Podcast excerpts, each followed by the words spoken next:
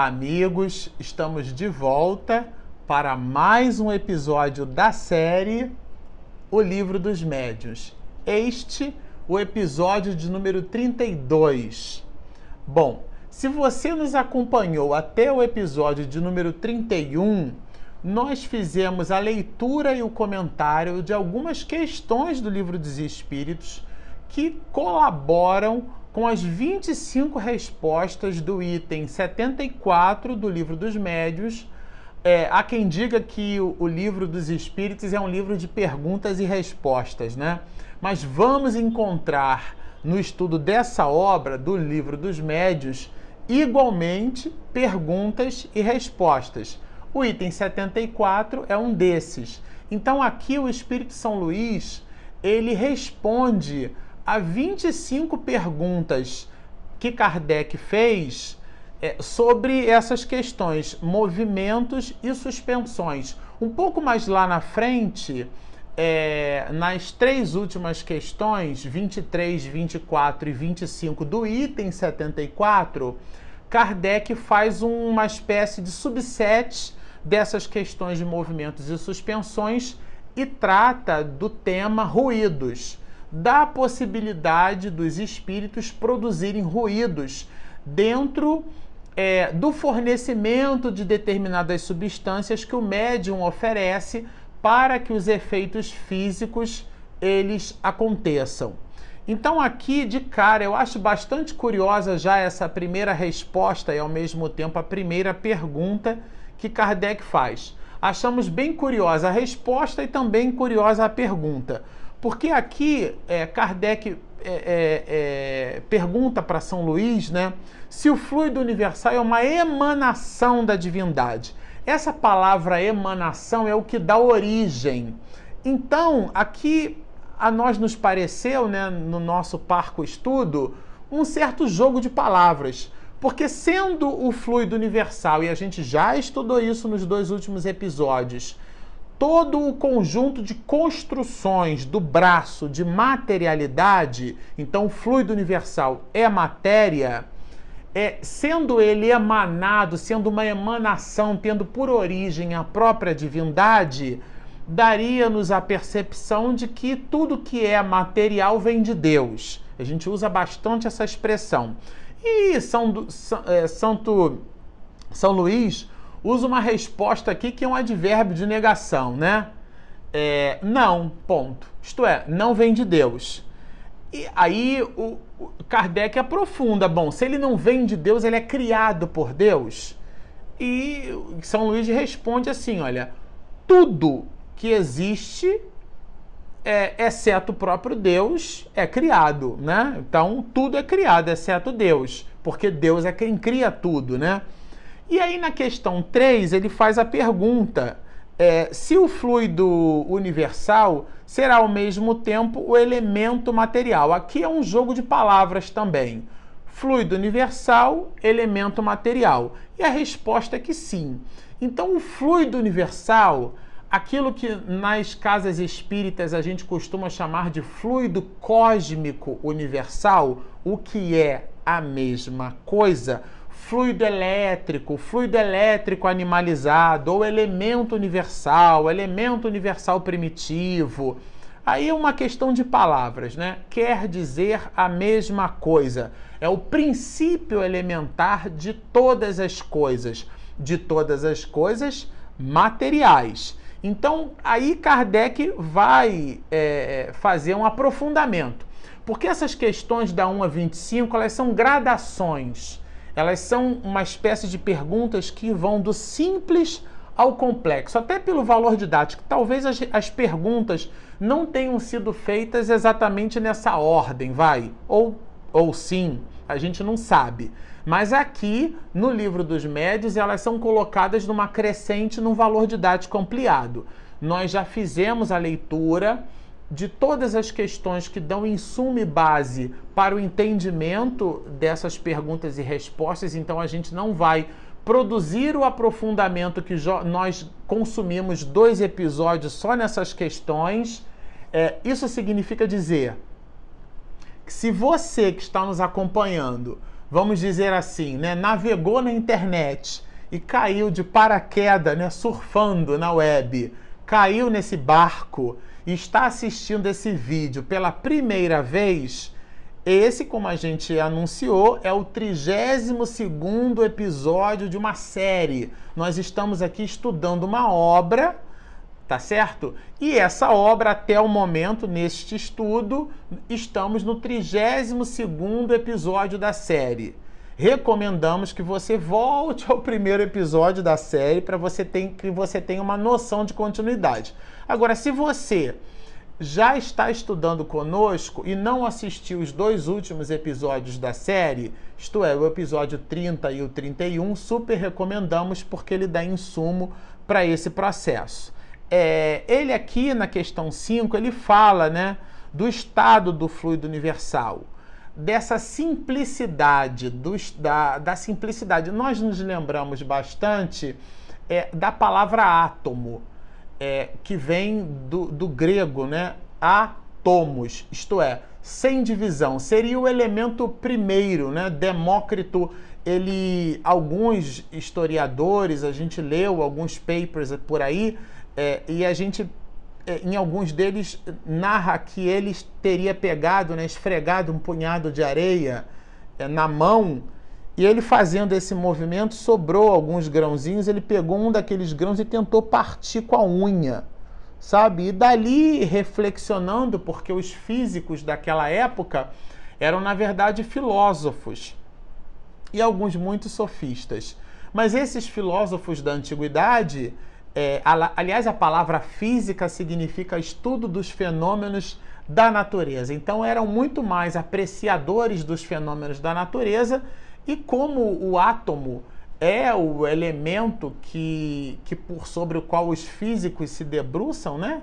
É, essa palavra ela, ela tem origem em Demócrito e, e, é uma palavra que vai de 450 anos antes de Cristo. Então seria esse elemento, element, esse elemento primeiro, seria esse elemento primeiro é, que daria então origem a tudo, tá certo?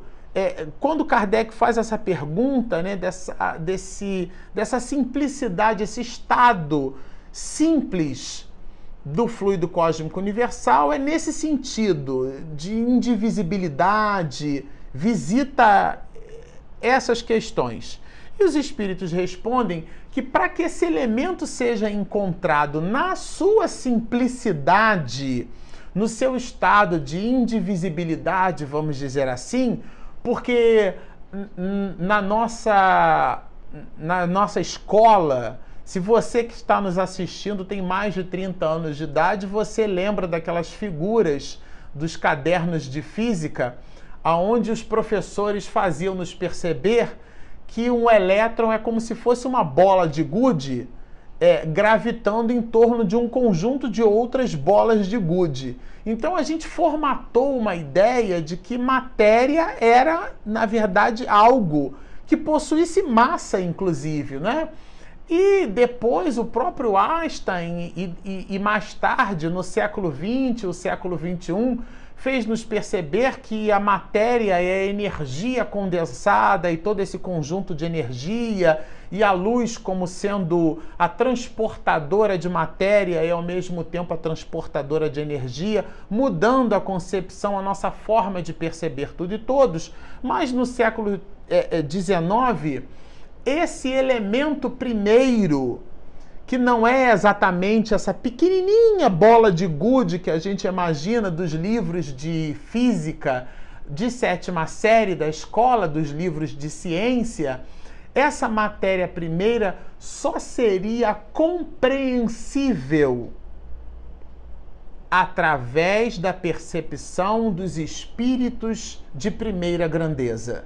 Se a gente observar, se a gente lembrar, lá no livro dos Espíritos, nas questões 112 e 113. Na 112 ele faz uma, pre, uma preliminar, a definição do que seria espírito puro, né? O desprendimento total da matéria. Somente esses espíritos são capazes de compreender essa matéria em estado primeiro, que ele chama aqui também de fluido magnético animal, que já é a transformação do fluido cósmico universal. Quer dizer, seria o máximo que nós poderíamos depreender. Que inclusive ela se manifesta no passe, na transfusão de energia. É o máximo que a gente consegue nas propriedades eletromagnéticas. Nós consumimos dois episódios só tratando dessas questões. Aí na questão 6, Kardec aprofunda mais. Já disseram que o fluido universal é a fonte da vida. Será ao mesmo tempo a fonte da inteligência? Aqui é uma observação importante, porque aqui Kardec busca talvez estabelecer uma dicotomia, uma, uma linha de pensamento, uma divisão entre aquilo que é espiritual daquilo que é material. Porque lemos lá na, no episódio 30, entendemos no 31 que o espírito é o princípio inteligente do universo. Então toda a criação de Deus é material e imaterial. Aqui ele busca fazer uma associação e a resposta é não. Esse fluido apenas anima a matéria. Então toda produção inteligente que a gente observa na manifestação dos compostos materiais essa manifestação em sendo inteligente, ela vem de um princípio inteligente que nós espíritas chamamos de espírito. Isso parece óbvio para alguns, mas isso visita assim o conceito base. O, o, a base representa o alicerce, o fundamento por sobre o qual nós vamos construir o nosso edifício. Há muita confusão a esse respeito, né? existem manifestações que são manifestações puramente físicas, puramente magnéticas, mas essas manifestações não produzem efeito inteligente. É um axioma que o próprio codificador aporta e a gente é, é, é, puxa para nós, para o nosso aprendizado. Todo efeito inteligente há que ter uma causa igualmente inteligente. Então, se a manifestação ela é puramente mecânica, é, a gente observa isso nos seus efeitos. Quando ela produz efeitos inteligentes, então ela tem uma origem igualmente inteligente. E essa questão 6, ela busca esse tipo de reflexão, né? A gente vai fazer um salto aqui e vai ler a questão 8.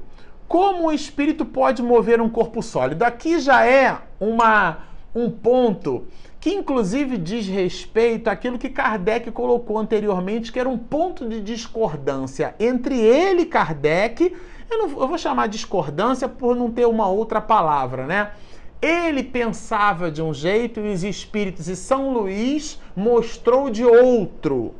Porque alguns, muitos médios acreditam, por exemplo, que se esse óculos se movimenta no espaço, o espírito com mãos invisíveis tocou no óculos, no espírito, numa outra dimensão, vibrando numa outra faixa de frequência, tá bom? Mas ele seria capaz então de tocar no óculos e movimentar o óculos usando a sua mão, que é uma mão numa outra dimensão.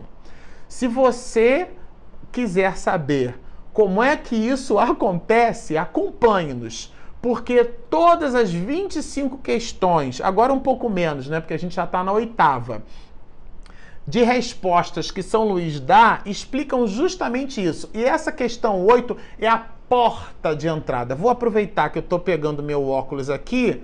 Como a idade chega para todo mundo e está chegando para mim, a gente vai fazer a leitura de óculos. Como um espírito pode mover um corpo sólido? E aqui vai a resposta. É a primeira de uma série delas.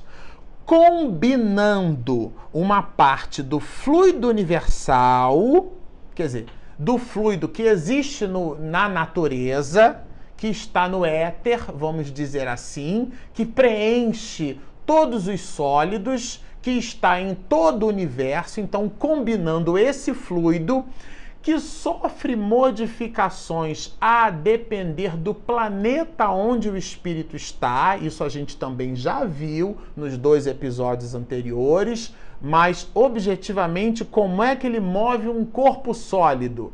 A ideia do óculos aqui, do exemplo que a gente deu. Combinando. Então é um binômio, é uma combinação de que? De parte desse fluido universal com o quê? com o fluido que se desprende do médium, apropriado a produzir aquele efeito. Então, como o fluido que se desprende do médium é uma espécie de transformação desse fluido cósmico universal, já animalizado pela característica do corpo físico desse médium, não exatamente visível a todos, mas isso não tem a menor importância, né? porque o micróbio, aliás, esse nome vem de micra, né? De, e a palavra microscópio vem daí, que é a capacidade de enxergarmos a milésima parte do milímetro. E nada disso é visto a olho nu, e nem, portanto, deixa de existir. O que, que a gente quer dizer com isso? Que não significa que a gente não possa ver, exatamente não significa que não exista. Mas esse fluido que a gente não vê, ele está numa faixa de frequência já acessível ao espírito. Então, pela carga animal, pela vibração densa do corpo físico misturada à potência mediúnica que aquele médium oferece, juntamente com outras propriedades do fluido cósmico universal, combinadas, aliás, essa palavra não tirei da minha cabeça, ela está aqui, combinando uma parte, né? Combinadas, elas então propiciam o deslocamento de um determinado objeto. Mas até então, o espírito não respondeu se, se o São Luís, né? Não respondeu se o espírito pega ou não pega o objeto com a mão, tá certo? Ainda não chegou lá. Aí Kardec faz uma pergunta bem objetiva, gente. Eu gosto bastante. Aliás, essa parte aqui é maravilhosa. Será com os seus próprios braços que, de certo modo, modificados, que os espíritos levantam a mesa? Aqui Kardec fez um, uma adaptação, quer dizer, será com os braços do próprio espírito? Então, nos fenômenos das mesas girantes que são das mesas que volitam, que se movimentam da direita para a esquerda, né? É, de, do alto para baixo, aquele pé direito altíssimo e a mesa vai até lá em cima, depois ela desce e faz movimentos circulares, destrócinos, sinestrócinos, movimentos que nenhum aparato mecânico do século XIX teria condição de produzir, muito embora Kardec fosse um estudioso do magnetismo, porque lia o material e as pesquisas produzidas por Franz Mesmer, por Anton Franz Mesmer, né, o pai do mesmerismo, com tudo isso, a forma aleatória, vamos dizer assim, randômica que aquele objeto se movia não dava, não conferia ao objeto a gênese nenhum tipo de mecanismo que pudesse produzir aqueles movimentos e tampouco daquela forma. Mas Kardec se aprofundou mais, porque muito embora o efeito físico fosse surpreendente, aquele efeito de verdade produzia é, consequências ele era visto de maneira inteligente, quer dizer, além do efeito físico, existiam os efeitos inteligentes, porque as respostas eram igualmente inteligentes. Mas Kardec quer saber se aquela mesa se movimentando da direita para a esquerda, para cima, para baixo, rodopiando, se era o braço do espírito que produzia aqueles movimentos. Esta resposta ainda não te levará até onde desejas. E depois a gente vai ler uma observação aqui, onde Kardec faz atenção, chama a atenção da gente, porque São Luís meio que sabia até onde Kardec queria ir. Isso, aí. Ah, isso ainda não é a, a pergunta que você tem que me fazer para a resposta que eu desejo te dar, né? Mas ele, ele faz aqui uma exposição que eu vou ser obrigado a ler ipsis verbis para a gente comentar, porque ela é curtinha, mas ao mesmo tempo ela é muito interessante. Quando uma mesa se move sob vossas mãos, o espírito evocado vai extrair do fluido universal o que é necessário para lhe dar uma vida artificial. Ele vai extrair. Bom, assim preparado, o espírito atrai a mesa e a move sobre a influência do fluido que de si mesmo desprende, por efeito da sua vontade. Eu vou repetir isso aqui, por efeito da sua vontade. Quando a massa que deseja mover, isso aqui é maravilhoso, gente. Quando a massa que deseja mover é muito pesada, lembremos o que é força-peso. A força-peso é a massa que é constante, né? E o peso é o resultado da massa e da ação gravitacional. Então, quando a massa que deseja mover é muito pesada, para ele chama em seu auxílio outros espíritos cujas condições sejam idênticas, às, as condições sejam idênticas às suas. Isso aqui é maravilhoso. São espíritos que vibram na mesma faixa de frequência. São, isto é, espíritos afins. Isso aqui é São Luís dizendo, tá? Em virtude da sua natureza etérea, isto é, o espírito está desencarnado, não tem um corpo físico. O espírito propriamente dito não pode atuar sobre a matéria grosseira sem intermediário, isto é, sem o elemento que o liga à matéria. Ele não pode. Então, o espírito, com seu braço, ele não pode movimentar uma mesa porque ele já não possui mais o corpo físico. Recomendo a releitura Ensaio Teórico da Sensação nos espíritos. Por isso que nós consumimos dois episódios só trabalhando esse tema. E por fim, e não menos importante, esse elemento que constitui o que chamais perispírito vos faculta a chave de todos os fenômenos espíritas de ordem material. Aí ele fala assim, olha gente, é bem interessante. Creio que me expliquei com bastante clareza para ser compreendido. Por isso que a gente fez questão de ler, porque era uma explicação de São Luís, eu não queria truncar a explicação de São Luís, tá certo? Então é ele dizendo para nós como é que o processo se dá. Isto é, não é o espírito tocando o objeto com a sua mão. Ele combina o fluido, fluido cósmico universal, fluido universal, fluido elétrico animalizado, com uma substância que o médium oferece, que no movimento espírita a gente costuma chamar de ectoplasma. A combinação dessas substâncias faculta a possibilidade do espírito, com o poder da mente, movimentar aquele objeto. Então, quando ele diz assim, olha, esta resposta ainda não te levará até onde desejas, né? Ele faz alusão ao pensamento que de fato esperava por outra resposta muito diversa, porque Kardec vai dizer que ele não pensava desse jeito. O próprio codificador imaginava que, de alguma forma, o braço, a mão do espírito seria substituída, seria envolvida né, por uma substância que facultaria a ele, espírito, né, a possibilidade de movimentar esse ou aquele objeto. Agora, ele pergunta assim: todos os espíritos são capazes de produzir esse fenômeno? Tá bom, entendi o mecanismo, mas então todos são capazes de produzir o fenômeno? É, aí assim, o, os espíritos, São Luís vai dizer que todos os espíritos que produzem esse tipo de fenômeno necessariamente são espíritos inferiores.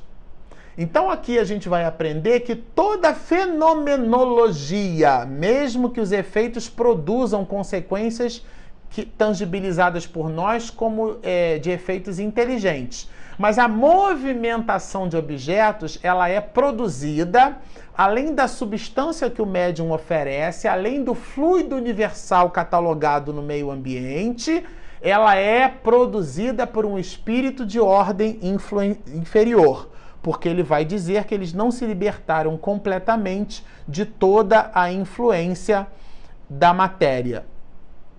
E por fim, vai nos dar uma dica e essa dica a gente vai desdobrar no próximo episódio. Ele, São Luís, vai nos dizer que os espíritos superiores possuem a força moral. Achei essa expressão muito legal, sensacional, mas ela será objeto de desdobramento no próximo episódio.